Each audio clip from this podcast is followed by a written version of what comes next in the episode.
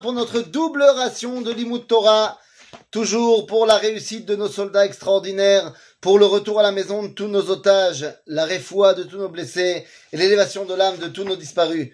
Les amis, Netzach Israël lo velo et pourtant, eh bien, aujourd'hui, le cours ne s'appelle pas Netzach Israël. Après 31 cours sur Netzach Israël, eh bien, eh, j'ai décidé que là, on allait rentrer dans le livre Ilchot Melachim ou Milchemotehem de Moreno Agadol Arambam. Donc nous allons simplement étudier les lois sur les rois. Pourquoi? Eh bien parce que ce sont les rois qui nous parlent des guerres d'Israël, de la conquête d'Israël et surtout à la fin, Bezrat Hashem, de la venue du Mashiach.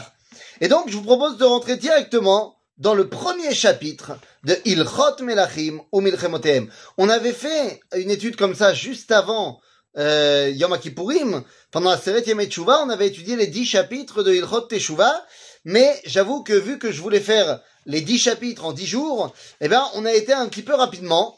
Euh, on va pas faire ça, on va prendre notre temps aujourd'hui, quitte à aller plus lentement et à faire euh, pas un chapitre par jour, eh ben, tout va bien. Alors on y va, Perek Aleph. Shlosha mitzvot nitztavu Israël beshat knisatam la aretz. Le peuple juif a reçu trois mitzvot au moment où il rentre en terre d'Israël. Et alors, c'est quoi ces trois mitzvot? Les manot lehem melech, sheneemar alecha melech. La première, c'est de créer une souveraineté, nous dit le Rambam, de mettre un roi, parce qu'à l'époque, c'est le seul moyen, euh, ça c'est le seul système politique. Mais il s'agit ici donc de créer une malchoute, une souveraineté, l'État d'Israël, ça marche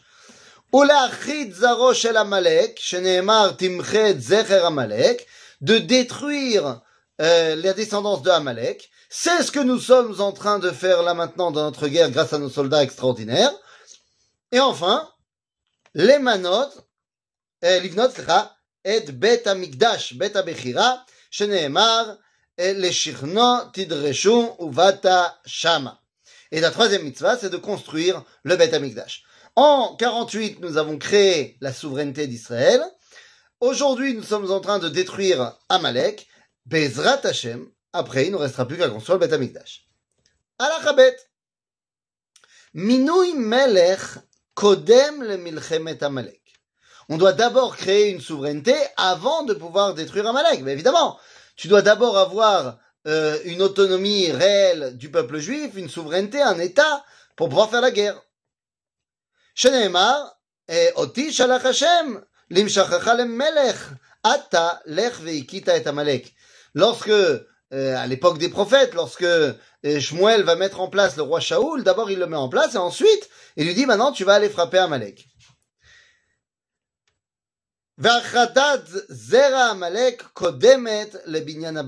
Et on doit détruire Amalek avant de construire le Beth Amikdash. Pourquoi Eh bien parce que le mal doit être détruit avant de pouvoir faire résider le bien total dans ce monde.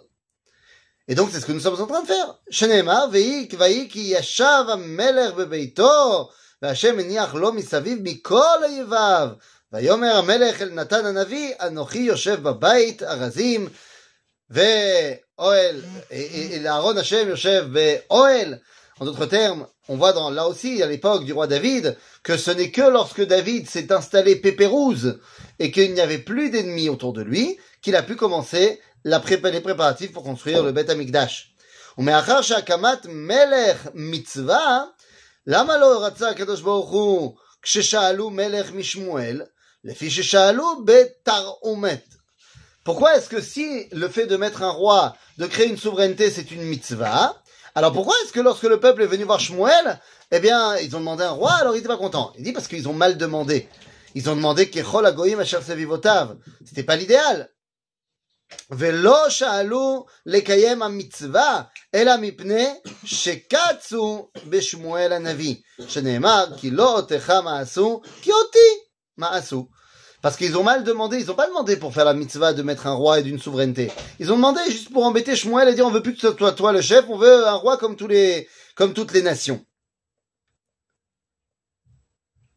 Maintenant, est-ce que c'est mal d'avoir un roi comme toutes les nations? On nous dit euh, le natif de Vologine euh, que ça en fait ça dépend. si quand tu regardes autour de toi, les nations qui ont un roi se comportent mieux que ceux qui n'ont pas de roi, alors vas-y, mets un roi.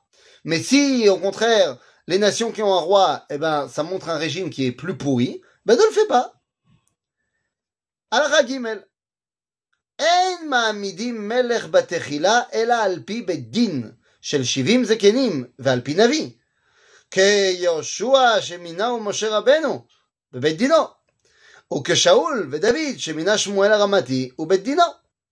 C'est-à-dire, le top du top, les khatrila, on ne doit mettre un roi, une souveraineté, que selon les directives du prophète et du Sanhedrin. Ça, c'est l'idéal. Mais ce n'est pas une halakha, mais akevet.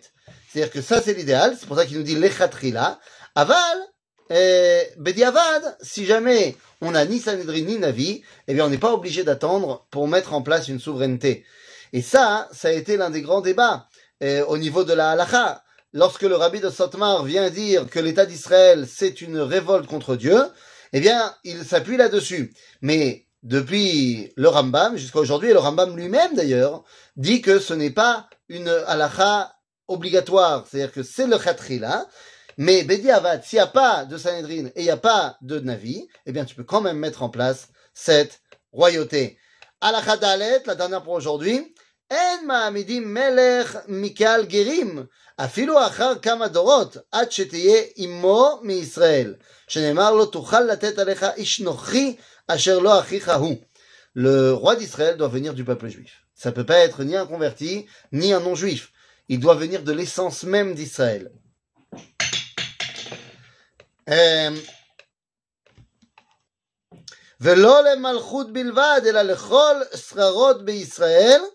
לא שר צבא ולא שר חמישים או שר עשרות, אפילו ממונה על, על אמת המים שמחלק ממנו לשדות. ואין צריך לומר דיין או נשיא שלא יהיה אלא מישראל, שנאמר, מקרב אחיך תשים עליך מלך, כל משימות שאתה משים לא יהיו אלא מקרב אחיך. Nous dit le Rambam, un roi doit venir du peuple juif, mais c'est pas qu'un roi, c'est également toute personne qui aurait une srara, c'est-à-dire toute personne qui aurait une misra qui au verbe Yerusha, qui se, qui continue après sa mort avec son fils, eh bien, ça ne doit être que au sein du peuple juif. Tu peux pas mettre quelqu'un en place comme ça, un ad vitam aeternam, qui fait pas partie du peuple d'Israël, parce qu'il est censé euh, avoir une influence sur le peuple juif. Ça répond à la question de savoir est-ce que si moi je suis à l'armée et que mon commandant il est druze, j'ai le droit de lui obéir? Oui, parce qu'il ne s'agit pas ici d'une euh, d'un poste qu'il va euh, faire hériter à son fils. Donc voilà, nous avons fait les quatre premières halachot. À demain pour la suite.